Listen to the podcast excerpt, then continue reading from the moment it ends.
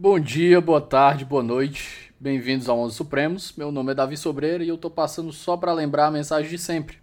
Na descrição do episódio você vai encontrar o lápis do convidado, o sumário com a minutagem de cada tópico e o link para o nosso Apoia-se. Não quer demais lembrar que o 11 é gratuito, mas ele tem seus custos de manutenção. Por isso eu conto com a ajuda de vocês para manter o projeto no ar. Dá para contribuir com qualquer valor acima de um real. E acredite em mim, um real de cada um dos ouvintes faz grande diferença. É isso, espero que goste do episódio de hoje. Nos encontramos depois da vinheta.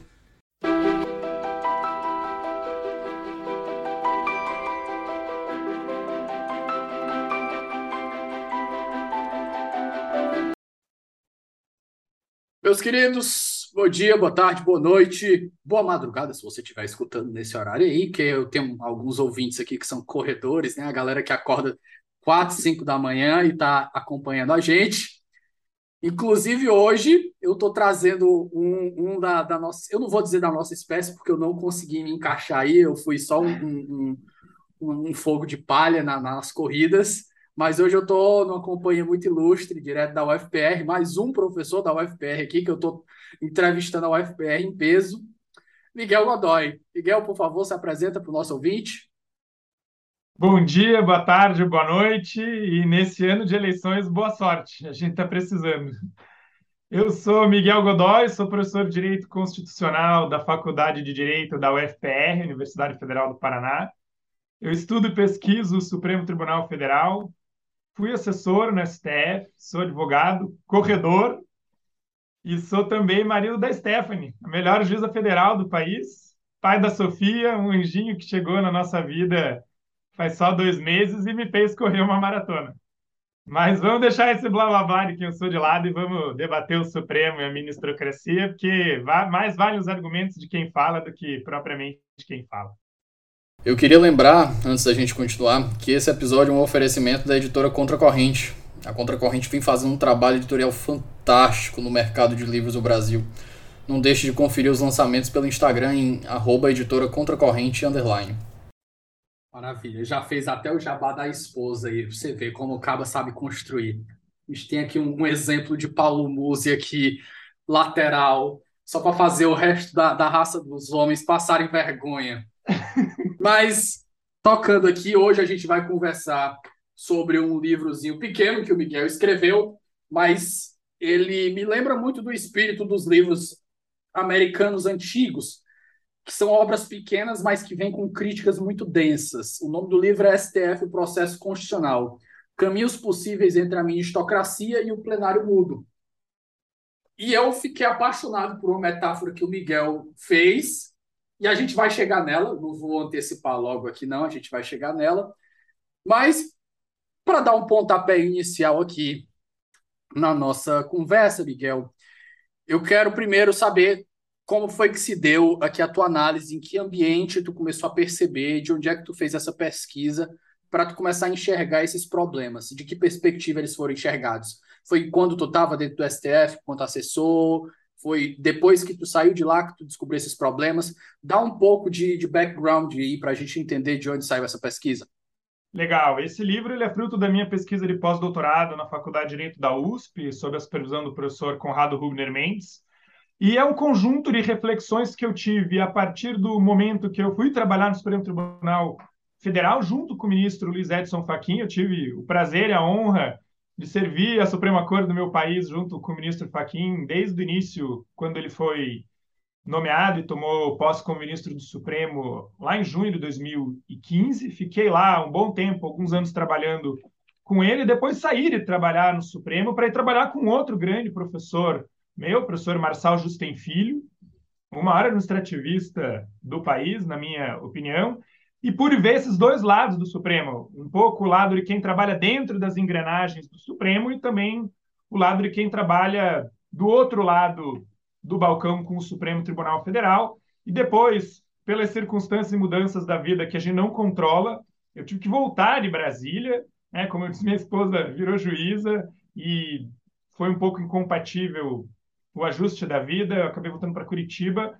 e ingressei no programa de pós-doutorado na USP, dando continuidade às pesquisas do Supremo. E aí surge esse conjunto de reflexões que resultou nesse livrinho, Supremo STF Processo Constitucional, e para encarar os problemas do Supremo hoje, né? Ministrocracia, um Supremo monocrático, essa novidade que é o plenário virtual, pauta e agenda discricionária, vista como veto, amicus curi, e aí saiu o resultado que foi esse livro.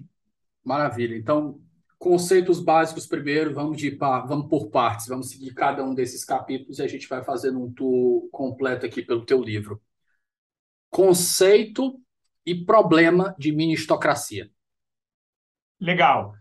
Bom, começando por ministrocracia, né? Da onde vem essa expressão ministrocracia? Ela foi criada por dois pesquisadores super feras que estudam o Supremo, o Diego Werneck Arguelles e o Leandro Molhano Ribeiro. Eles falam em ministrocracia para ressaltar uma característica do Supremo nos últimos anos. Inclusive, né, cautel... Miguel, só, só uma digressão rápida. Quem estiver escutando o 11 e tiver assim, onde é que eu já escutei o nome dessa galera antes? Pessoal, sem precedentes, o podcast do Jota toda sexta-feira. Boa. Werneck, é a, eu acho que a tem uma pesquisadora que citou que também está lá. Juliana Cesar Alvim. Juliana Cesar Alvim, está toda sexta é uma das cadeiras cativas também do, do, do Sem Precedentes. Mas desculpa essa digressão, só para deixar claro para o pessoal. Não, importante. E o, Diego, que está lá no Sem Precedentes, junto com a Juliana, o Tomás e o Felipe Recondo, ele fala, junto com o Leandro Molhano Ribeiro, em Ministrocracia, para ressaltar uma característica própria do Supremo desses últimos anos decisões cautelares monocráticas dadas por ministros individualmente, sem referendo posterior do plenário, inventando assim o que eles chamam de um judicial review individual, onde os ministros realizam controle judicial de constitucionalidade sem qualquer controle do plenário do Supremo. E aí, se a gente dá um passo atrás, a gente pode lembrar do Han Hirschel, que criou o termo juristocracia, juristocracy, para se referir à transferência de poder das instituições representativas do povo para os juízes e para as cortes. No Brasil, esse fenômeno foi chamado pelo professor Oscar Vilhena Vieira de supremocracia. Mas um parênteses importante aqui, né? Se o Hirschel e o Oscar concordam nesse diagnóstico, as razões se diferem bastante, né? O Hirschel fala da, até de uma ausência de, de o legislador ele não quer se queimar com certas pautas e nessa omissão o vácuo de poder é ocupado pelo STF. Exatamente. Qual é o diagnóstico do professor do, do professor Vilhena? Exatamente. O Richard vai falar no interesse das elites em isolar certas questões da política democrática e o Oscar Vilhena vai falar em supremocracia para traduzir a autoridade, a centralidade que o Supremo adquiriu com a Constituição de 88 e a expansão que passa a existir do Supremo preconizada pelo próprio tribunal. Acontece que hoje essa centralidade e expansão não é mais do Supremo, a supremocracia de que falava o Oscar, uma corte colegiada. A centralidade e expansão hoje é dos ministros, individualmente. De modo que a gente não tem mais uma supremocracia, mas uma ministrocracia. E aí também, tentando dar contribuição para esse debate, dando um passo à frente, eu vou dizer ao Diego e ao Leandro, dando um passo à frente nessa discussão, o antípoda da ministrocracia é o plenário mudo. Uma digressão rápida antes da gente continuar e meia fofoca. Miguel, tu sabes que o livro do Russell foi traduzido no Brasil, né? Sim. Tu sabe quem fez o, o prefácio, né? Sim. Tu sabe o que é dito no prefácio, né? Sim. Que Ronald Dworkin era, é, era defensor do ativismo, né? Sim. É, eu, eu fui ler aquele livro, eu já contei essa história aqui mais de uma vez. Eu fui ler aquele livro, quando eu cheguei no prefácio, que eu vi aquilo escrito, eu fiquei assim. Se eu tivesse. Foi 100 reais o livro, assim, se eu tivesse juntado mais 100 na época, eu tinha comprado o original em inglês, eu não tinha passado por isso. Mas, voltando para a nossa conversa, feito esse problema da ministocracia, é, Miguel, tu desenvolveste um argumento bem positivista, bem estruturado, com, com a concatenação dos, do, dos, do, dos dispositivos jurídicos ali, para mostrar que não é cabível uma, uma decisão cautelar monocrática em sede de ADI. Isso pode ser feito eventualmente no ADPF, a lei permite, mas em ADI não. Eu não vou pedir para tu sair lendo o arcabouço jurídico todo, mas tem como tu desenvolver para a gente o que que os dispositivos normativos dizem em geral sobre a ADI e por que, que a gente não tem esse cabimento? Poxa, claro, isso é fundamental para que a gente entenda como e por que a gente chegou nesse estado de coisas de ministrocracia hoje com o Supremo Tribunal Federal. Se a gente faz uma advertência prévia, eu preciso justificar por que eu estabeleci esse recorte normativo, dogmático, é, e qual a importância dele. Quer dizer, eu acho que a gente tem muito boas reflexões, muito, muita coisa boa escrita para analisar o Supremo hoje. Há quem analise o Supremo como aquele clássico ator contra-majoritário, garante o último dos direitos fundamentais, e tem muita coisa boa escrita sobre isso. Há quem veja o Supremo como o mediador ou árbitro da crise, encarando o papel do tribunal como um mediador de crise. Há quem entenda que o Supremo não é mediador de crise, mas é ator da própria crise que a gente vive. E tem aqueles outros que analisam o Supremo a partir daquilo que ele entrega e como ele entrega. Uma atuação que pode ser analisada a partir das decisões, das não decisões, dos seus silêncios, dos seus déficits, da sua deliberação, da sua colegialidade, ou da falta da sua deliberação, da falta da sua colegialidade. Uma atuação que tem caracterizado o Supremo hoje. E tendo em vista esse panorama, eu me proponho analisar o Supremo sobre, ou a partir de três ângulos. Primeiro, o do Supremo monocrático. Segundo, a transformação do modo de julgar o Supremo com ampliação do plenário virtual. E, em terceiro lugar, como eu disse antes, o antípoda da ministrocracia, o plenário mudo. Então, passando por esse primeiro ângulo de análise, né, o do, o do Supremo monocrático, os números, os dados mais tradicionais e recentes sobre o Supremo, como o relatório dos prêmios números da FGV Direito Rio, o levantamento da pública Agência de Jornalismo Investigativo, os números disponibilizados pelo, pelo próprio Supremo Tribunal Federal no seu site, mostram uma atuação muito característica do Supremo, que é o Supremo monocrático, a prevalência de decisões monocráticas no Supremo. Quer dizer, o Supremo é menos uma corte colegiada e mais um órgão produtor de decisões colegiadas. Mas então, se ele é menos uma corte colegiada e mais uma corte individual, me parece que é essa uma atuação que não é só uma característica do tribunal hoje, mas uma atuação que se realiza contra o que determina a Constituição, contra as regras do processo constitucional e certamente contra o que se espera de uma Suprema Corte. Se é uma atuação que é contra a Constituição, contra as regras do, Supremo, da, do processo constitucional, então é meu dever também fazer uma leitura normativa para mostrar por que essa é uma atuação contrária à Constituição. Aonde está a violação da Constituição? Aonde está a violação da Constituição no Supremo monocrático? Quando o Supremo foi questionado sobre esse alto número de decisões cautelares monocráticas em sede de ADI mesmo de ADPF, o Supremo deu duas justificativas normativas. Disse numa nota de imprensa oficial dizendo que os ministros dão cautelares monocráticas ADI com base em dois fundamentos. A Lei 9868, a lei da ADI, artigo 10, parágrafo 3 que prevê a medida de concessão, perdão, que prevê a concessão de medida cautelar, mas pelo plenário, não por um ministro. E o segundo fundamento, o regimento interno do Supremo. Muita gente maneja bem a Lei 9868, mas não maneja bem o regimento interno Supremo. E lá no artigo 21 estão previstos os poderes do relator e no inciso 5 a possibilidade do relator dar de referendo do plenário uma medida cautelar em caso de urgência de modo que se a lei da DI autoriza cautelar pelo plenário e o regimento interno autoriza cautelar pelo relator, ele poderia dar medidas cautelares monocráticas em ADI. Mas, em adição a esses dois argumentos, o ministro Alexandre de Moraes passou a adicionar um terceiro fundamento, o artigo 139.4 do CPC, o poder geral de cautela do juiz ele deu uma decisão num caso bastante curioso. Ele deu uma cautelar monocrática numa ADI, cuja petição inicial sequer pedia concessão de medida cautelar. O caso até era bem ordinário, o objeto era uma lei de um Estado que tratava de prerrogativa dos procuradores do Estado, e a decisão chama mais a atenção pelo mérito do que pela forma. De todo modo, a gente tem três fundamentos para a concessão de cautelar monocrática em ADI. Lei da ADI, poder do relator no regimento interno e poder geral de cautela do juiz.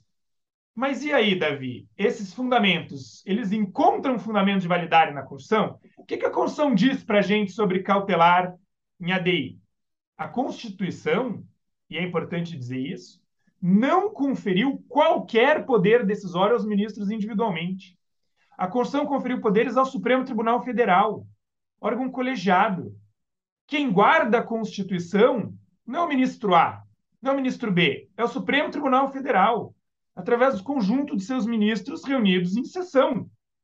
Aliás, a Constituição foi expressa quando estabeleceu que só a maioria absoluta dos ministros pode declarar inconstitucionalidade numa lei ou norma. Artigo 97, cláusula de reserva de plenário. E pior, a Constituição definiu expressamente que compete ao Supremo Tribunal Federal, órgão colegiado, processar e julgar o pedido de medida cautelar nas ações diretas de inconstitucionalidade. Artigo 102, inciso 1, a linha P. De, portanto, a Constituição não autoriza medida cautelar monocrática em ADI. Mas aí você poderia me dizer, mas e a Lei 9868, que rege o processo de julgamento da ADI? Bom, a Lei 9868 também foi nítida quando estabeleceu que só a maioria absoluta dos ministros pode declarar inconstitucionalidade. Artigo 23. Mais do que isso, ela foi categórica quando estabeleceu que a medida cautelar é de competência do tribunal e não de um ministro individualmente. Está lá no artigo 10, caput, no parágrafo 3 da Lei 9868. A medida cautelar em ADI, ela até é possível, monocraticamente, mas excepcional, no recesso e por decisão do presidente. Artigo 10 da Lei 9868. Artigo 13, inciso 8 do Regimento Interno de modo que também a lei de processamento e julgamento da lei não autoriza concessão de medida cautelar monocrática, salvo no período de recesso e por decisão do Supremo. Falta a gente encarar o argumento normativo do regimento interno. E o regimento interno? Artigo 21, inciso 5. Bom, o regimento interno do Supremo tem um capítulo específico para disciplinar o processamento e julgamento da lei no âmbito do Supremo. E o regimento interno estabeleceu que no julgamento da ADI e no julgamento da medida cautelar em ADI, a competência é do plenário. Artigo 5 inciso 8 inciso 10, artigo 170, artigo 173, ou seja, competência colegiada.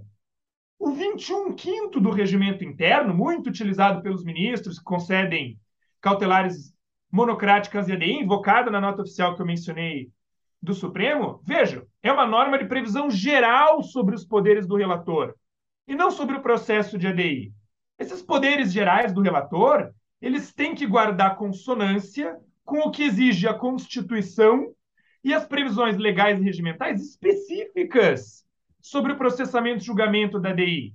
Todas as previsões específicas da Constituição, da Lei 9868, do regimento interno exigem decisão colegiada para concessão de medida cautelar em ADI. De modo que eu não posso aplicar o, o 21 quinto do regimento interno individualmente, a despeito ou em sobreposição às previsões específicas da Constituição, da Lei 9868 e do próprio regimento. Quer dizer, se existe um conjunto de regras específicas, eu não posso aplicar uma regra geral para ignorar essas regras específicas. É assim com a Constituição, com a Lei 9868, com o regimento interno do Supremo e também com o poder geral de cautela do juiz previsto no CPC. Poder geral de cautela é norma geral. E suas previsões devem ser aplicadas em conjunto e não contra o processo específico de processamento e julgamento da DI. De modo que a gente pode concluir que não há como se fundamentar a decisão judicial em regra geral, complementar, quando a regra específica é suficiente aplicável ao caso. Miguel, quando eu vi esse esse primeiro capítulo do teu livro, eu me lembrei de, um, de uma pesquisa que eu estava que eu estava fazendo e de uma nomenclatura que eu já usei aqui antes com o professor Martônio, no episódio que a gente falou sobre o Supremo o STF a questão política. É, assim, eu como você eu não tenho o mesmo cacife, mas eu como você eu gosto de usar algumas palavras polêmicas. Então, para mim, eu chamo, é, eu chamo é, esses agentes de autocratas constitucionais, que para mim são agentes que eles abusam de formas não eu não diria não republicanas, mas de formas que desrespeitam o princípio da separação de poderes ou o checks and balances. O Supremo, nesse caso, ele pelo menos tem um controle.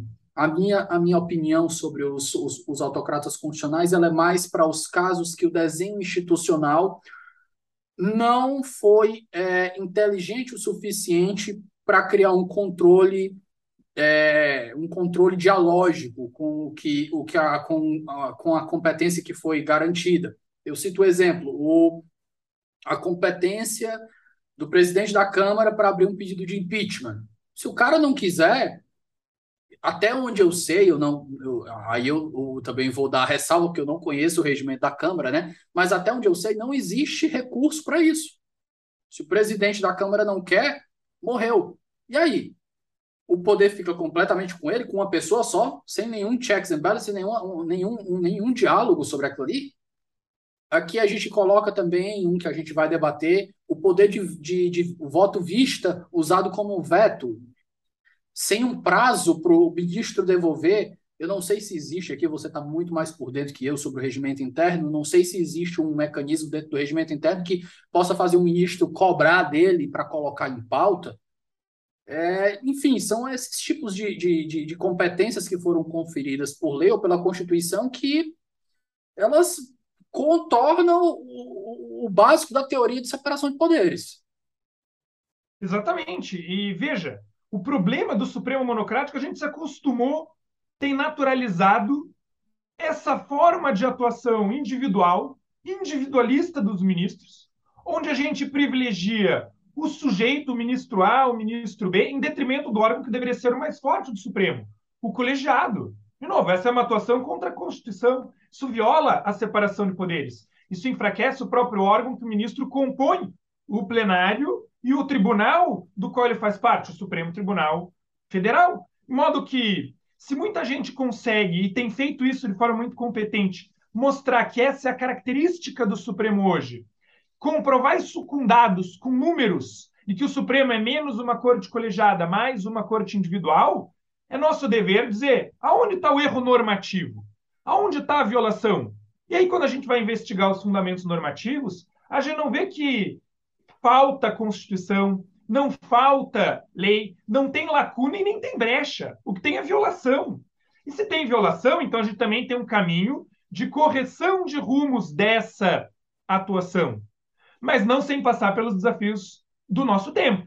A gente vive um momento de crise, de usurpação da Constituição pelos outros poderes, e daí vem a pergunta que me foi endereçada, Miguel, tá bom, eu entendi. Não pode cautelar monocrático em ADI.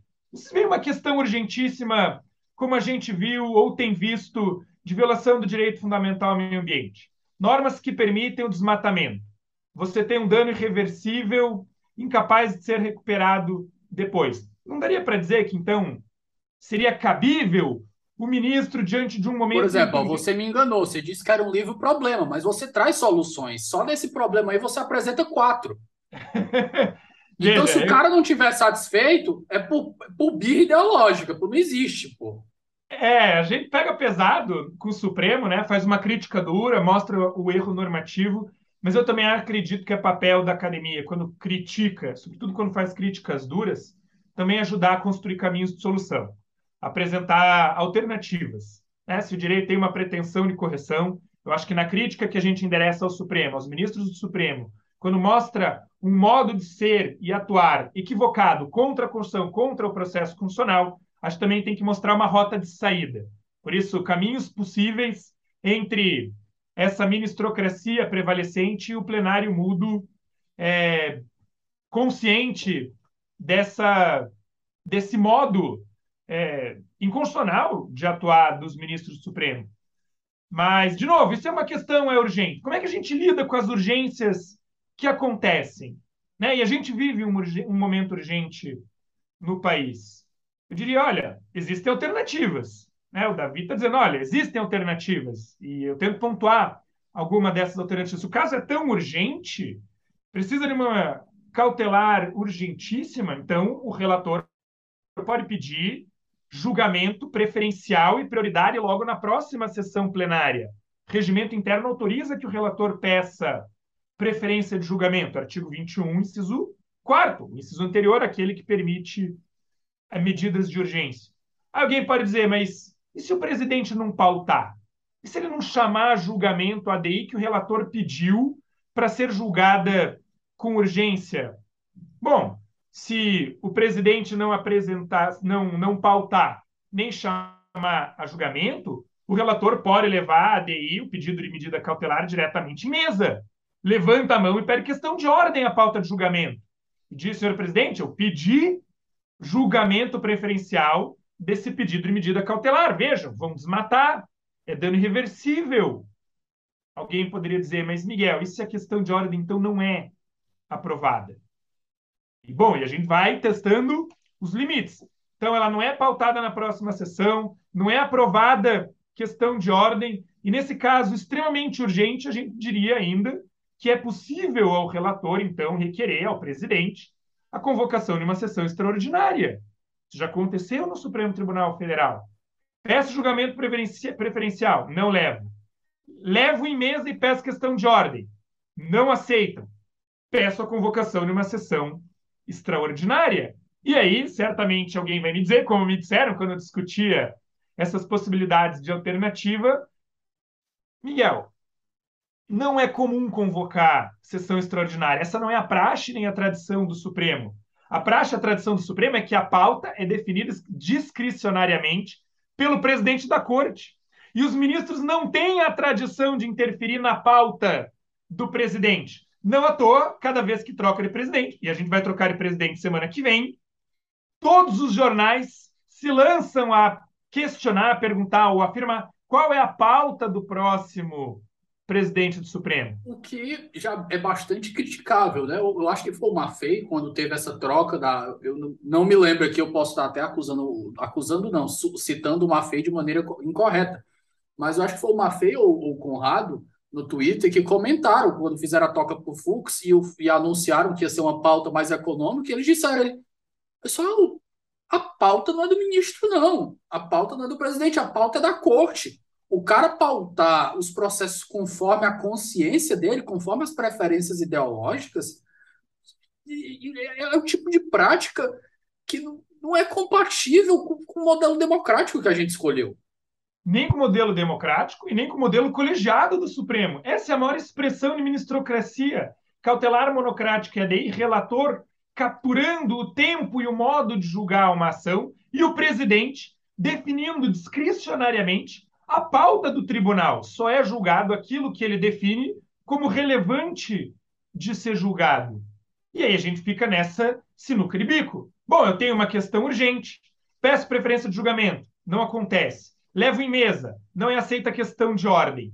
Peço convocação de sessão extraordinária. Isso interfere na pauta discricionária do relator. Mais uma expressão de ministrocracia. Mas veja, se esse tipo de razão prevalecer, então sempre vai haver uma desculpa para que a atuação dos ministros não siga fielmente o processo constitucional que deveria reger a conduta deles. E esse iter procedimental não é, não sai da minha cabeça, da minha preferência, ele é definido pela Constituição ele é definido por lei específica, ele é definido pelo próprio regimento interno do Supremo. Mas mesmo assim, ainda seria possível lançar mão de uma quarta alternativa nesse caso hipotético urgentíssimo: a submissão do pedido de medida cautelar ao plenário virtual, que passou a ser um meio de julgamento colegiado para todas as competências do tribunal, o que aumentou ainda mais a amplitude e execuibilidade do plenário virtual como, como ferramenta de julgamento célere e colegiada. Quer dizer, se mesmo, e se mesmo assim questionarem as quatro possibilidades invocadas para se julgar um caso extremamente urgente de vida ou morte, de dano irreparável como esse de dano ao meio ambiente que aventamos, eu diria: se o caso é tão urgente e o dano é tão iminente, então não é caso de ADI, é caso de ADPF. O caso de controle aqui não é de controle em abstrato, mas para evitação de lesão concreta a preceito fundamental. E em ADPF é possível a concessão de decisão liminar de referendo do plenário.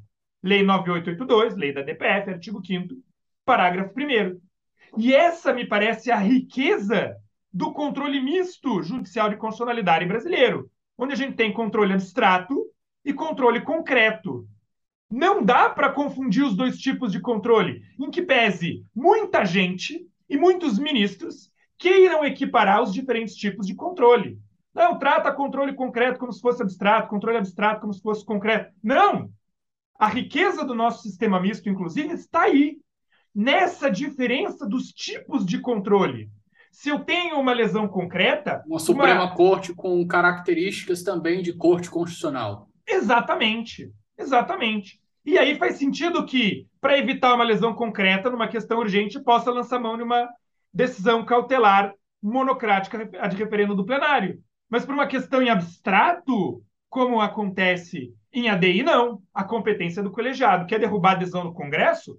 Só o colegiado do Supremo, não um ministro individualmente. Espera só um momento que a gente volta já. Pessoal, o Ouso Saber agora é parceiro do Onze Supremos. Para quem não conhece, o Ouso é uma das maiores plataformas de preparação para os grandes concursos do país. São mais de mil aprovações em concursos de defensoria pública, além de centenas de aprovações em provas de Ministério Público, magistratura e procuradorias. Para conhecer mais, é só acessar arroba Saber no Instagram. Miguel, dois pontos aí. É, eu estava lembrando aqui, é, o meu mestrado que eu comecei recentemente é em processo, né? E estudar processo aqui no Brasil, é, no meu caso, por ser liberal e por ter um orientador que também se alinha ao liberalismo, eu, eu acabei aderindo, pelo menos inicialmente, além de ser a corrente do meu orientador, e aqui eu espero que não soe nem como uma subserviência intelectual, mas justamente por causa da ideologia, eu aderi à corrente do à corrente minoritária de ver enxergar o processo como uma garantia ao cidadão. Eu não sou instrumentalista, eu não enxergo o processo como um meio de exercício da jurisdição que é para que para mim até onde eu tenho visto é uma forma, é uma das coisas que fez refletir até no nosso sistema de precedentes. Que, como eu discuti no episódio anterior com, com os processualistas, com Câmara, o Medina, o Becker e o, e o, e o Vinícius, é que uma das consequências desse nosso sistema instrumentalista é justamente a gente ter um sistema de precedentes que está preocupado com acervo e não enriquecer hermeneuticamente o nosso sistema.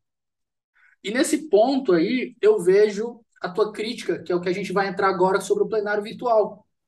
E quando a gente entra no plenário virtual, é justamente essa preocupação de acabar com o acervo, de medir a eficiência da corte pela quantidade de processos que ela julga. E eu estava conversando com o meu orientador, com o Marden, e eu disse assim, ô Marden, por que é que ele comentou? Ele, cara, o, o, o sistema de o, o, sistema instrumentalista, ele, além de ser mais antigo, ele é adotado porque ele funciona. Ele traz resultados. O problema é que no debate entre os resultados que o sistema processo do processo constitucional e o sistema do processo instrumental oferecem são duas visões diferentes para o que o processo deve fazer. Então, no sistema instrumental, o processo é instrumento de, de, de poder da, da, da, jurisdição e é feito para acabar com o processo. A gente tem o processo ali para exercer o, poder, o poder do Estado e dar fim no processo. Então, se a medida é dar fim no processo, o Supremo está ali num nível de eficiência absurdo. Agora resta saber, a gente está de fato escolhendo um modelo que é compatível com a escolha democrática que a gente fez? Então, feito esse pontapé inicial, vamos entrar na ideia de plenário virtual e os problemas que ele tem trazido, e aqui a gente vai trazer aquela tua metáfora fenomenal que vai dar polêmica, e é assim que eu gosto do podcast. Miguel, o microfone é seu. Vamos lá. A pergunta que deve iluminar a resposta que a gente tem que construir aqui. Quer dizer, o plenário virtual, esse novo espaço e esse novo modo de julgar do Supremo, conforme os ministros dizem, uma extensão do plenário físico. O plenário virtual é um espelho do plenário físico. E se é assim, a gente tem utilizado de bom modo esse novo espaço, esse espaço espelhado do plenário físico? Ele tem sido usado de modo colegiado, deliberativo? prestado uma jurisdição constitucional democrática?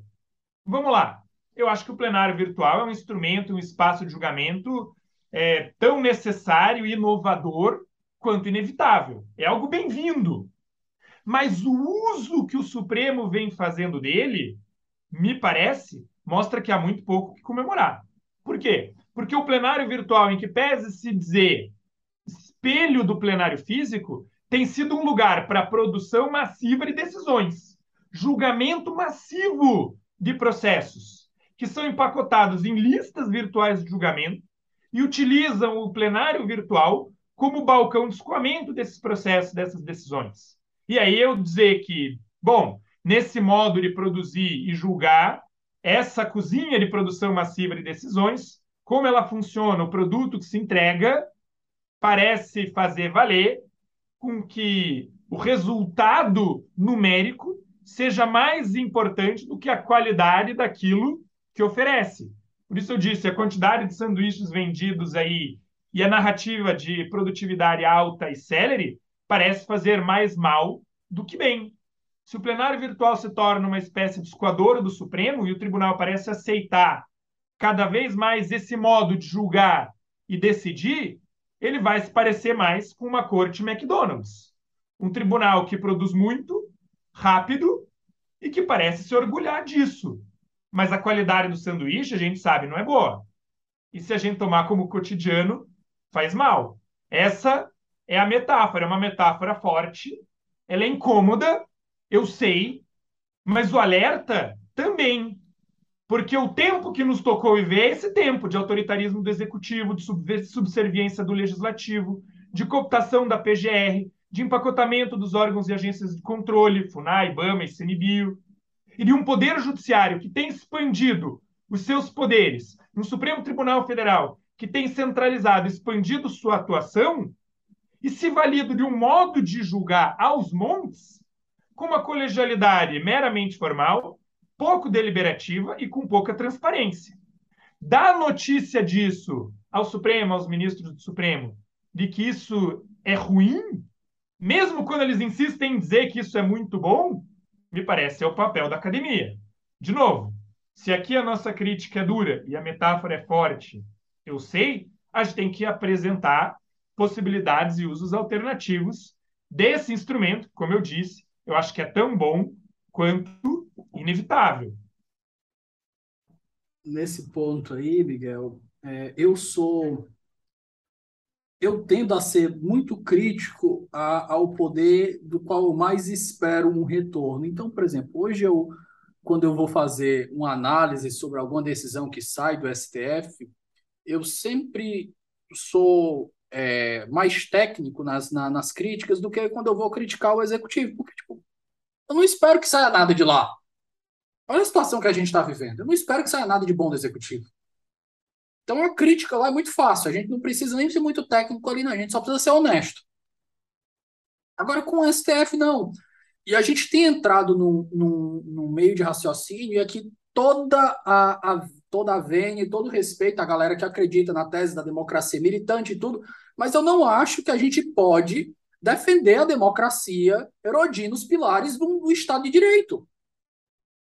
A galera acha que a gente pode estar tá fazendo isso, isso, isso, e justifica porque a gente não está vivendo num tempo normal. E porque a gente não está vivendo num tempo normal, o maior responsável por preservar a ordem é o que mais está violando. Não é o que mais está violando, calma, calma, calma.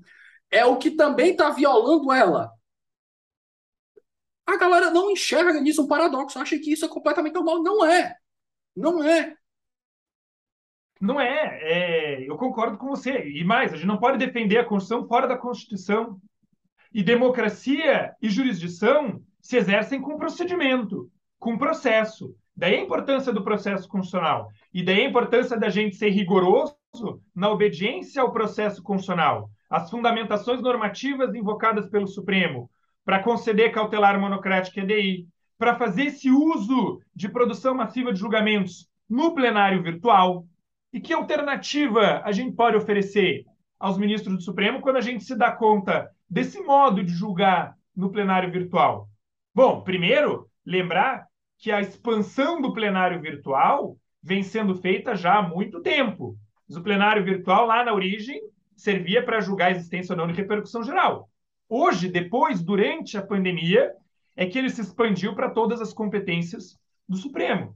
E, bom, se essa expansão foi inevitável, a pandemia nos forçou a criar mais esse espaço de julgamento, eu diria, então, esse novo espaço, o plenário virtual, poderia ser mais um instrumento de reforço é, da colegialidade, da deliberação, da celeridade, do que só reforçar esse modo individual de julgamento.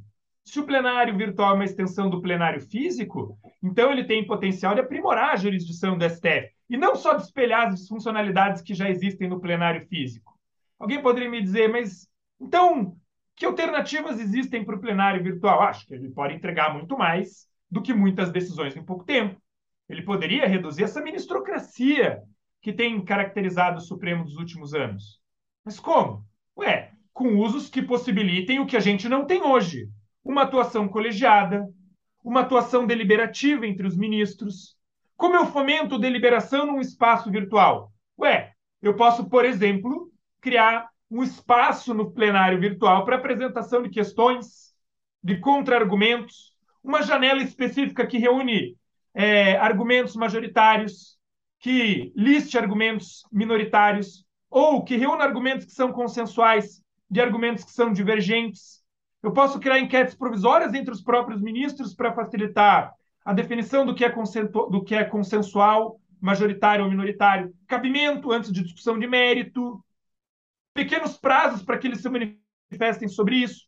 Na verdade, os melhores agentes para dar um novo uso para o plenário virtual são os próprios ministros do Supremo Tribunal Federal. Mas o que ele tem feito com o plenário virtual é justamente o contrário disso. Ele simplesmente passou a encher o plenário virtual com ações e recursos para serem julgados lá. E aí, com o advento da pandemia, o julgamento do plenário virtual não se parece em nada com julgamento colegiado, com julgamento deliberativo, com julgamento responsivo às partes e à própria função do Supremo como corte de precedentes. E aí, aquelas possibilidades de uso mais criativo do plenário virtual, para que melhore o seu desempenho institucional, para que melhore o seu desempenho decisório, não só parece ficar para trás, como parece consolidar isso que a gente assiste semanalmente. O plenário virtual como uma ferramenta para dar conta de mais e mais processos de forma mais rápida. E o mais curioso do uso do plenário virtual é que se a gente analisa os dados do plenário virtual, e eu e o professor Eduardo Borges passamos toda a pandemia e depois dela analisando as pautas do plenário virtual, a gente começa a ver que existe predominância do voto do relator, ampla maioria nas votações, pouquíssimos pedidos de vista ou de destaque. Além disso, e vale dizer, a possibilidade do relator inserir o caso diretamente no plenário virtual acabou mitigando, em certa medida, aquela tão questionada pauta discricionária, agenda discricionária do presidente do Supremo. Algumas pessoas logo se deram conta disso e disseram: olha, o plenário virtual tem uma vantagem, mitiga o poder discricionário de agenda do presidente. Eu vou dizer, é verdade. Um poder agora mitigado, é certo, mas ainda dependente de uma decisão personalista, não mais do presidente, mas do relator do caso. E aí a gente vai vendo que esses usos criativos, construtivos do plenário virtual vão ficando para trás. Mas o número de casos que são julgados lá só crescem. E quando a gente passa a analisar as listas de julgamento, a gente se dá conta de que o processo, de que o plenário virtual não está só sendo enchido de processo. Julgamento ele passou a ser abarrotado lista, né? de processo. Julgamento e lista. Quando a gente analisa assim... as listas, a situação é muito feia. Porque aí a gente vê o plenário virtual sendo mal utilizado, com uma colegialidade que é meramente formal, com uma deliberação praticamente inexistente, com pouco apreço por responsividade e que vai dando vazão do acervo processual do Supremo. Quer dizer, o plenário virtual se tornou uma máquina de moer processo, uma máquina de entregar decisões express, bem formatadas, em alta quantidade e sem questionamento. Toda semana. E as listas permitem que isso se faça em silêncio, sem alarde, com baixo acompanhamento.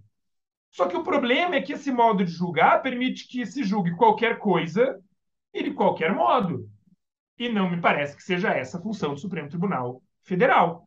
Nesse modo de ser e existir, o Supremo vai abandonando as oportunidades de utilizar a tecnologia, de utilizar os novos instrumentos, como o plenário virtual, de uma forma mais inovadora, de uma forma responsiva, de uma forma que modifique essas más características que têm marcado a sua existência nos últimos anos, como a ministrocracia. Quer dizer, se o Supremo não, não quiser se tornar uma corte McDonald's, então ele deveria prestar mais atenção a esses problemas. Decidir muito não é decidir bem, ainda mais numa Suprema Corte.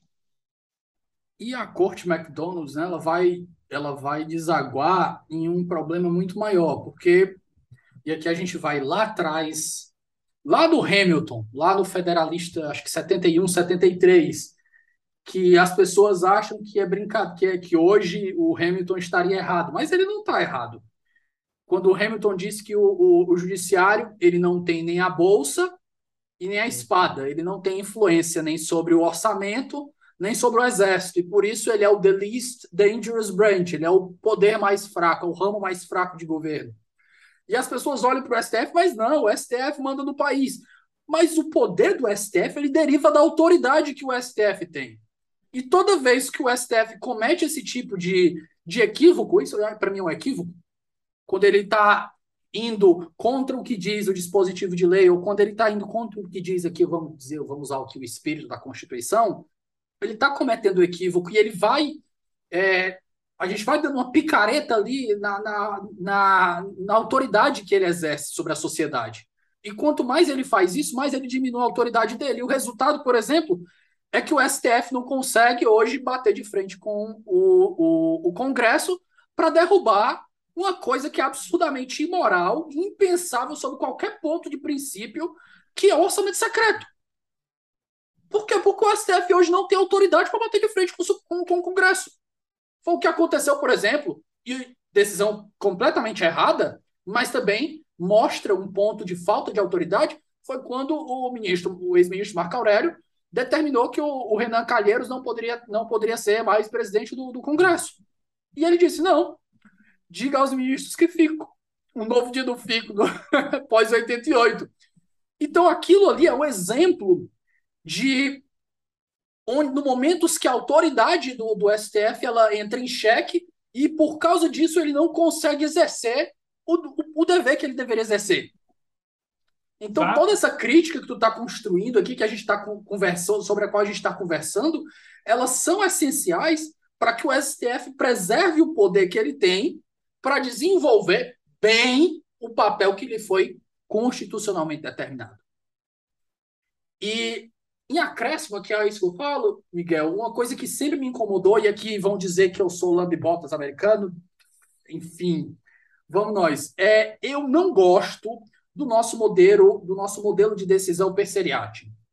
Eu não gosto dessa ideia de que cada ministro tem uma. E o pior que isso pode ser resolvido por boas práticas. A gente não precisa nem de uma lei. Essa é, é, é, é o grande quê. A gente, todos eles querem contribuir para o debate, para mostrar que estão participando. E você vai lá e tem 50 votos para decidir se um ladrão de galinha podia fazer X ou Y. Aí você tem uma jurisprudência errática. É, e aqui a gente, eu tive dois episódios atrás com o professor Marinoni é... Eu fiz até me confundir, né? A gente está gravando antes, mas o episódio dos processualistas só vai depois do teu, só vai uma semana depois, do Marinoni, que é uma semana antes. Eu conversei com o professor Marinoni e a gente conversou sobre a tese do Sunstein, sobre o, o decidir menos para decidir bem, né? Que é o minimalismo judicial. Então, quando a gente tem decisões de ministros que eles querem decidir sobre tudo, eles querem mostrar que estão participando, a gente precisa de um fundamento para resolver uma questão. Os ministros trazem 50. Para que isso? Qual a necessidade? Você satura as decisões, você torna, você enrijece o, o, o sistema, você sequestra a discussão da pauta democrática. Então, eu, eu queria te perguntar, antes da gente seguir para o próximo ponto, Miguel, é a tua opinião justamente sobre esse modelo de deliberação que, inclusive, eu acho que contribui para. Eu não sei se contribui para a ministocracia, mas, enfim, como é que se relacionam? Quais os teus dois centavos aí sobre o tema? Claro, contribui e se relacionam, porque nesse modo de decidir per seriate valem os argumentos individuais de cada ministro e não naquilo que eles convergem, como e por que eles convergem ou como e por que eles divergem. São 11 votos diferentes entre si, que podem que chegar que mesmo a pessoa dizer, né? Não, eu adiro ao voto do fulano, eu adiro ao voto do cicrano. Para que, para que você escreveu um voto autônomo se você não tem nada de interessante a acrescentar? Mas não, eles acham que todos têm que acrescentar alguma coisa. Tudo que eles têm a dizer é interessante. Exato. E por que todo o processo tem que ter uma fundamentação maximalista? Porque do, todo o processo tem que se valer de todos os argumentos possíveis e imagináveis para justificar a decisão eu não posso pontuar os argumentos, os fundamentos? Agora, veja, antes de definir os bons argumentos e fundamentos para a decisão, para a formação de um precedente, a gente não tem sequer a formação de uma agenda do tribunal, a gente tem sempre a agenda do presidente. E se o plenário virtual hoje permite que o relator leve não ao plenário físico, que depende da agenda do presidente, mas ao plenário virtual e depende da iniciativa individual do relator, a gente nem reforma um modo de atuar e julgar no plenário físico e nem valoriza as potencialidades do plenário virtual. A possibilidade da gente construir uma agenda do tribunal e não só uma agenda do presidente ou uma agenda do relator vai deixando de ser um desejo, uma possibilidade para se tornar uma fábula. Por que não montar uma agenda do tribunal? Montada uma agenda do tribunal, ao invés da agenda do presidente ou do relator, por que não montar, pensar num modo de julgar que valorize a colegialidade e a deliberação? Isso pode ser no plenário físico, pode ser no plenário virtual. Por que insistir nesse modelo de 11 votos, de fundamentos maximalistas, onde a gente tem que ficar depois contando para ver se concordam nos, é, nos, nos resultados, onde divergem nos fundamentos, para postergar para numa próxima sessão definir uma tese e aí o fetiche do Supremo com teses para a repercussão geral, para os julgamentos de ADI, como se a formulação de uma tese fixasse uma norma imodificável, sempre aplicável. É, a hermenêutica já mostrou norma, nos confunde com texto, quer dizer, fazer o texto da tese é só um passo inicial para aplicação daquela tese ou para dizer por que ela não vai se aplicar. Modo que esse modo de ser existir do Supremo fortalece a ministrocracia, enfraquece a colegialidade e torna a deliberação conto fadas, que não existe no Supremo, mas poderia existir. E os mecanismos tecnológicos, a expansão do plenário virtual, deveriam vir para mitigar esse tribunal de solistas. Deveria vir para fortalecer o plenário e não para fortalecer ministros, não para mitigar a agenda de, de presidente, mas para construir a agenda do tribunal.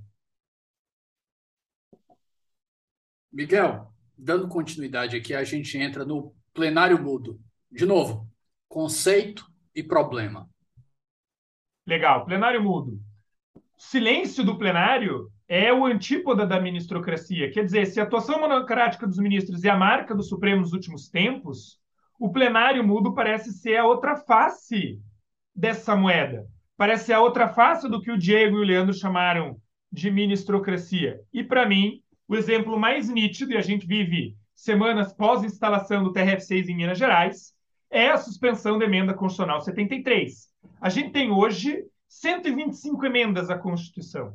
Lá na emenda 73, em 2013, há nove anos atrás, o Congresso Nacional aprovou uma emenda que criava os novos TRFs do país. E essa emenda foi suspensa por uma decisão monocrática do então presidente do Supremo, Joaquim Barbosa, no recesso do Poder Judiciário, e ela nunca foi levada a referendo. E ela criava o TRF6 em o Curitiba. Tipo que o, Fux, o tipo que o Fux fez com o, o auxílio dos juízes. Com o auxílio dos juízes. Passou, sentou em cima Inclusive, eu tenho, eu, eu tenho um professor que entrou com impeachment contra ele na época. no tempo que isso era, era, era mais. Era possível a gente imaginar uma coisa dessas sem uma retaliação, mas vamos nós. Nem fala, o auxílio dos juízes, mas que acabou perdendo objeto. Mas e o juiz de garantias? E mais, por falar no ministro Fux, a ADI que suspendeu a emenda constitucional 73 é de relatoria do próprio ministro Fux. Se suspendeu uma emenda constitucional que tramitou por mais de 10 anos no Congresso Nacional, que foi aprovado por maioria qualificada de 3 quintos em dois turnos de votação nas duas casas. E a adesão de um único ministro suspendeu a eficácia de uma emenda que, instaurar, estará, que instaurava os novos TRFs nos estados. E a gente acabou de instalar o TRF6 em Minas Gerais, com uma emenda à Constituição promulgada e suspensa por um ministro que nem mais está no Supremo Tribunal Federal há mais de sete anos. Esse caso da emenda 73 dos novos TRF, e de novo, a gente acabou de instalar um novo TRF em Minas, é importante porque evidencia uma captura do tempo do Supremo. E sob uma perspectiva normativa, que é o que a gente está analisando aqui, o papel do plenário, ou melhor, o silêncio do plenário. No caso da emenda C33, a própria decisão do presidente concedir a medida cautelar submetiu o referendo ao plenário. Esse referendo nunca chegou, nunca foi colocado para votação. Mudou o presidente Supremo, acabou o recesso, o ministro Fux nunca levou a julgamento. De modo que o que a gente tem é uma decisão cautelar, monocrática, em ADI, que até quando foi dada era possível, foi no recesso, mas que pelo decurso do tempo e pelo desrespeito ao que ela própria determinava a submissão a referendo, se tornou inconstitucional e ilegal. Inconstitucional porque retira do órgão competente, o plenário do Supremo, a análise da medida cautelar. Artigo 102, inciso 1, a linha P. Se o plenário não pode referendar a cautelar, a gente tem um desequilíbrio entre os poderes. Uma emenda promulgada pelo Congresso, suspensa por um único ministro e nunca apreciada pelo colegiado do Supremo. E ela se torna ilegal porque desrespeita a sua provisoriedade, respeita a exigência de submissão ao plenário, uma exigência da própria lei, da DEI, artigo 10 caput, uma exigência você... do próprio regimento interno. E você bloqueia até os diálogos aqui, né? Porque você não está nem rejeitando nem dizendo, nem alegando a constitucionalidade, você impede que o, o diálogo entre os poderes continue a circular. Impede o diálogo entre os poderes e impede um diálogo entre os próprios ministros, porque um único ministro, decidindo sozinho, também vai decidir se e quando vai haver uma decisão colegiada sobre aquilo que ele decidiu sozinho. Uma atuação que desrespeita o Congresso Nacional, uma atuação que desrespeita os outros ministros, uma decisão que desrespeita a própria instituição já que ela é colegiada. Convém lembrar. Mas, bom, se a gente está aqui a falar sobre o silêncio do plenário, quem nada faz já tomou parte em como as coisas são. A responsabilidade por decisões individuais que, ao se tornarem abusivas, compromete todo o tribunal, elas não podem ser imputadas só ao presidente supremo que organiza a pauta. Ou só ao ministro relator que dirige a ADI tem que liberar a ADI para inclusão em pauta. E o caso da emenda 73 torna ainda mais significativo porque essa mudez que toma conta do plenário coloca o Supremo como uma instituição que acaba por fazer pouco caso do poder legislativo, do exercício do poder constituinte derivado de reforma da Constituição. Um tribunal que celebra a instauração do TRF6 em Minas Gerais e que mantém suspensa a criação de outros tantos TRFs em todo o país, então, o controle judicial, o controle jurisdicional de emenda não é mais grave e de análise mais restrita, como preconizou a nossa própria Constituição? Que mensagem o Supremo passa quando ele celebra a criação do TRF6, mantém suspensa por decisão monocrática há nove anos uma emenda que criou novos TRFs no país? De que os ministros são livres para agirem sozinhos mesmo que eles se aposentem depois, e que o seu presidente é mesmo discricionário na agenda, e que o órgão que deveria ser o mais forte do Supremo, o plenário, nesse caso, ou é condescendente ou é omisso. E tudo isso sem um fundamento constitucional ou legal subjacente. O silêncio do, do plenário, me perdoe o paradoxo, é gritante. tocando pro é o terceiro, é o quarto problema, já falou de tantos aqui que eu já me perdi, mas tocando para o próximo problema da nossa lista, Miguel, é um que me incomoda muito e ele entra naquela minha definição dos autocratas constitucionais, que lógico que é uma metáfora bem exagerada, né, mas transmite bem a ideia do, do, do desrespeito aí que a gente tem a tantos princípios do, norteadores da Constituição, que é justamente o, o voto, o, o, o pedido de vista como veto à votação. E aqui eu acho que o mais recente que a gente pode pegar aí, que é o mais gritante, mas que não é o único, em certa medida eu acho que todo, em, em algum ponto da vida deles, todos os ministros talvez já tenham feito isso, mas eu acho que o mais recente aí é o Nunes Marques, que a gente vê até o Bolsonaro se vangloriando disso, que ele disse, ele, ah, ele podia lá votar e perder no 10 a 0, ou, mas ele empatou para a gente. Ele pediu a vista lá e pronto. E aí segue a vista aí dele até ele sentir que a consciência pesou e, e dane-se. Mas vamos conversar aí um pouco sobre o poder de vista aí como veto, por favor, Miguel. Ó, vista é um direito do ministro, de todo ministro pedir vista, amadurecer a sua reflexão sobre o caso ou sobre um ponto controverso relativo ao caso, que deve ser utilizado para favorecer a deliberação, a troca de argumentos, a superação de pontos de vista equivocados, de argumentos que deixaram de levar em conta certa circunstância ou certo, é, certa norma. É um instrumento ontologicamente nobre. Exatamente. Ele tem propósitos exatamente. ontologicamente nobres. A razão de ser é favorecimento da deliberação, em primeiro lugar, e da colegialidade, em segundo lugar. Um ministro reflete individualmente sobre um ponto relativo ao caso ou do que falou um outro ministro, para melhorar a qualidade decisória do tribunal em favor do colegiado. O problema é o uso abusivo do pedido de vista. Pedir vista para perder de vista o julgamento do processo é abuso de direito. É direito do relator, perdão, é direito de qualquer ministro pedir vista? Claro que sim.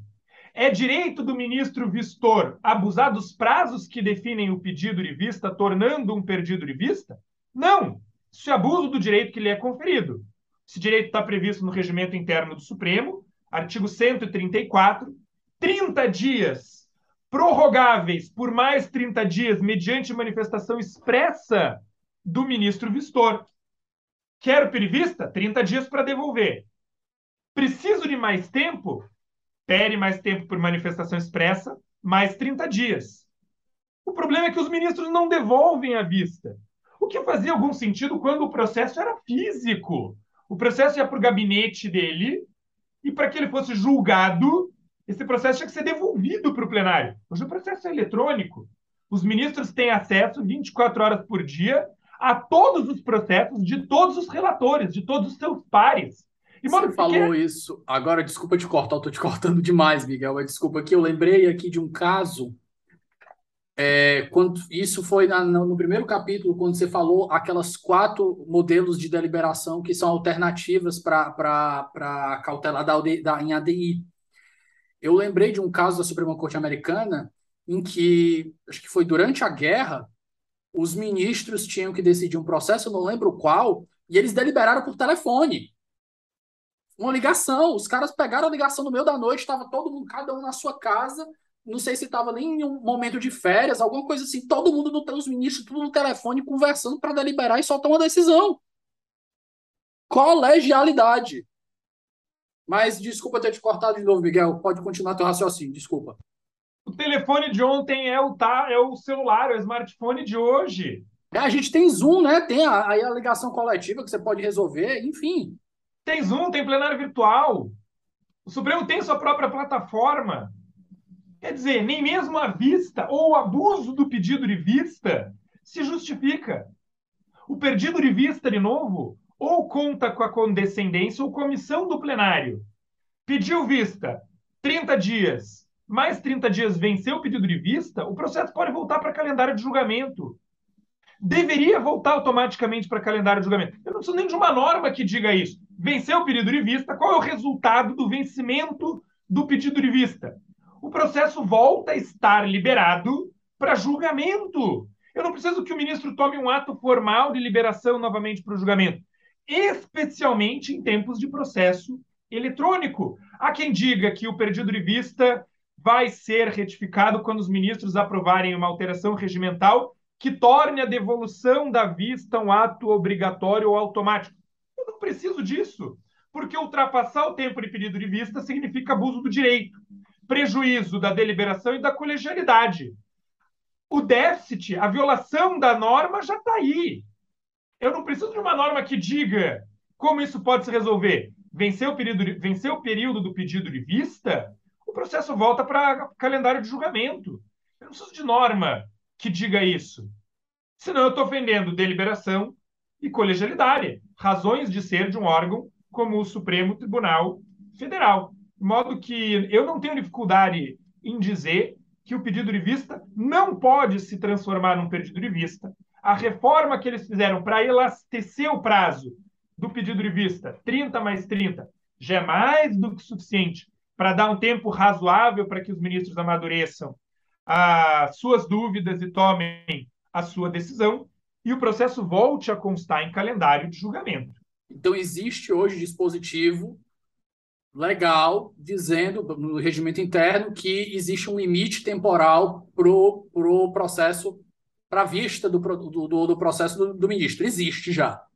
Artigo 134 do regimento interno, 30 dias renováveis por mais 30 dias mediante manifestação expressa do ministro.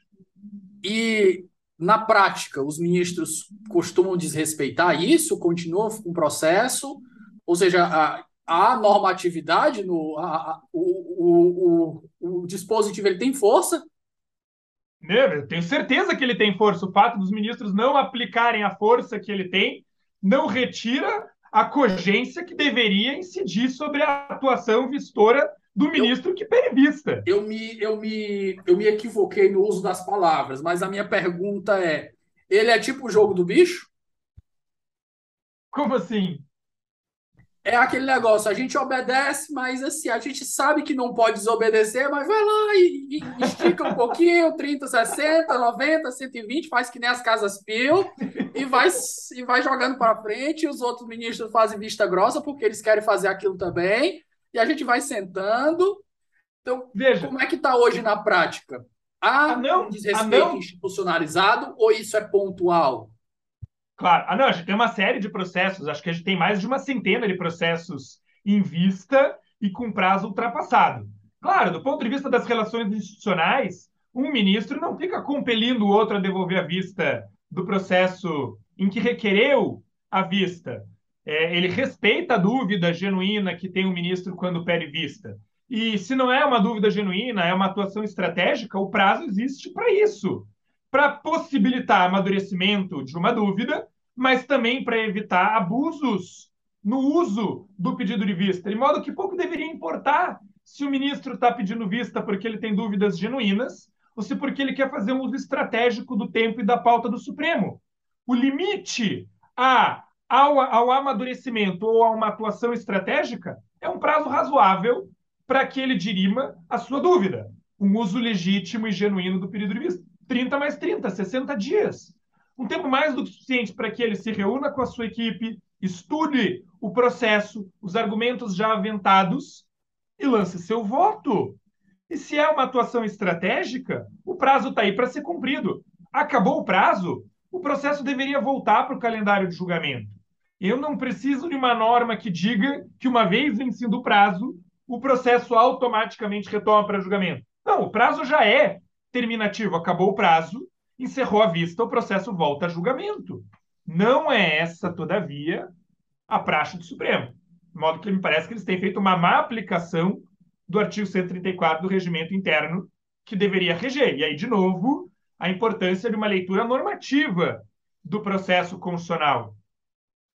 Eu te pergunto, Miguel, digamos que a gente queira bagunçar o Supremo, um advogado queira bagunçar o Supremo, e estourado esses 60 dias de vista de um, um, processo, por exemplo, que esteja com o Nunes Marques, aqui, que, a gente já, que eu já citei. Eu acho que, inclusive, foi o Nunes Marques que pediu vista no, no da demarcação das terras.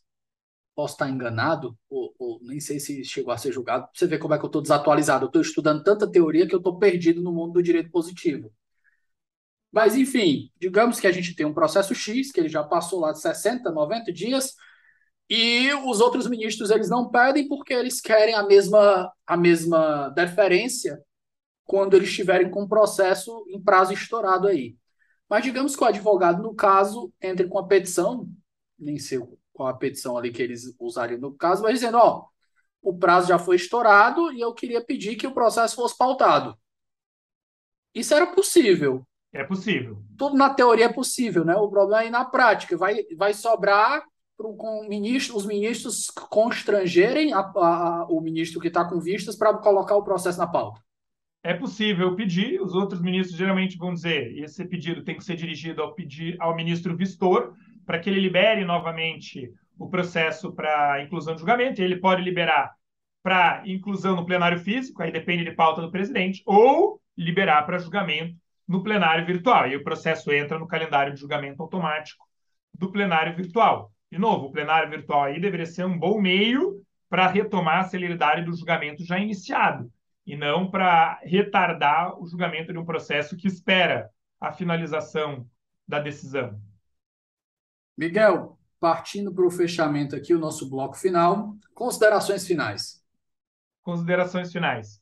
Me parece, eu gosto de pensar uma reflexão sobre o Supremo Tribunal Federal, sobretudo hoje, nesse tempo de conflito, de polarização, restrito ao processo constitucional, à exigência das normas processuais previstas na Constituição e nas normas infra, infraconstitucionais que regem o processo constitucional. Eu acho que esse é o primeiro passo para a gente retomar uma prestação jurisdicional rigorosa, normativamente rigorosa e legitimamente democrática. Eu acho que o Supremo Tribunal Federal pode mais e pode melhor. O nosso dever é analisar com seriedade e profundidade a atuação do Supremo. E se identificarmos falhas, criticar essas falhas. Mas não só para apontar o erro, e sim para ajudar na construção de alternativas, de soluções. As críticas normativas institucionais estão aí postas. As alternativas decisórias, comportamentais, também. Criticar o Supremo para termos um Supremo melhor, propor medidas possíveis para termos um Supremo melhor, mais forte, criticar, mas também ajudar a construir. Eu espero que com esse episódio, que com essas críticas e esse, também esses caminhos possíveis, a gente ajude o nosso Supremo a ser mais e a ser melhor. Maravilha. Então, bloco final, nós vamos para as nossas indicações de leitura. A gente parte aqui com o seu livro, que foi o tema de toda a nossa conversa, que é STF e o processo constitucional, Miguel Gualano de Godoy, para quem quiser se aprofundar no tema. Recomendo demais, leitura de uma tarde só, que era a leitura de uma sentada, você vai pegar vários, vários insights importantes, vai ver vários argumentos normativos, vários dispositivos aqui que eu nem sabia que existiam, não vou mentir. Mas, para quem quer aprofundar na pesquisa, Miguel, que outras leituras você indicaria? Eu sei que vai citar logo o artigo do, do Diego aqui, de ministocracia, né? Mas deixo aí com você as indicações. Legal, eu indicaria para começar o, o, artigo do Diego Werneck Arguelles e do Leandro Molino Ribeiro, Ministrocracia, o Supremo Tribunal Individual e o Processo Democrático Brasileiro. Um livro que saiu também no ano passado, muito legal, o Catimba constitucional do STF, do antijogo A Crise Constitucional. Já tivemos episódio aqui com Gleiser sobre o tema. Do Rubens Gleiser. Um, um, livro também muito legal, muito interessante, O Direito como uma Conversa entre Iguais, do professor Roberto Gargarella, meu orientador, que Inclusive, mostra o que fazer para que a democracia Ele soltou um livro, ele tem um livro novo, acho que é pela Oxford ou pela Cambridge, The Law as a Conversation Among Equals. Exatamente, é o mesmo livro. Tem espanhol, e tem em inglês. Ah, é porque foi traduzido agora para o inglês, né? Exatamente. Pronto, é um que eu vi que está bem mil reais lá na Amazon. Vou, Isso. Vou, vou esperar. dá para comprar eu, o meu... espanhol, direito como conversa entre iguais, espanhol, editora século XXI. Vou esperar vale meu OnlyFans pegar no tranco aí para ver se eu consigo angariar umas verbas. Boa. E para uma fundamentação teórica, filosófica, radicalmente democrática, a Constituição Radical, da professora Vera Caranchoeira, editora Colenda, 2022. E para deliberação, claro, já que o que deve informar uma atuação colegiada e deliberativa, os dois marcos principais de pensar a deliberação, acho que o livro do professor Conrado Rubner Mendes, é, sobre cortes constitucionais e democracia deliberativa, e o livro seminal do Carlos Santiago Nino sobre democracia deliberativa. Maravilha. Miguel, muitíssimo obrigado pela participação. Foi um episódio que eu gostei muito de gravar, gostei muito da nossa conversa. É sempre bom falar mal dos outros. Enfim, né? Ainda mais quando a gente fala com rigor e método, como foi feito aqui. Então fica ainda melhor. Eu espero que a gente tenha outros motivos aqui para conversar em breve. Você sabe que os meus convidados do 11, eles sempre aqui têm as, encontram as portas abertas. Eu acho que a gente pode depois já pensar em outro em outro episódio para a gente bolar e trazer aqui para o pessoal. Meu, muito obrigado pela sua participação. Davi, o seu trabalho é incrível, você é uma pessoa ousada e é disso que a gente precisa. Inovação, coragem e ousadia. Parabéns. Um prazer estar aqui com você. Pessoal, é isso. Nós ficamos por aqui e até o episódio da nossa próxima, até o nosso episódio da próxima semana que eu me embaralhei aqui. Forte abraço, tchau, tchau.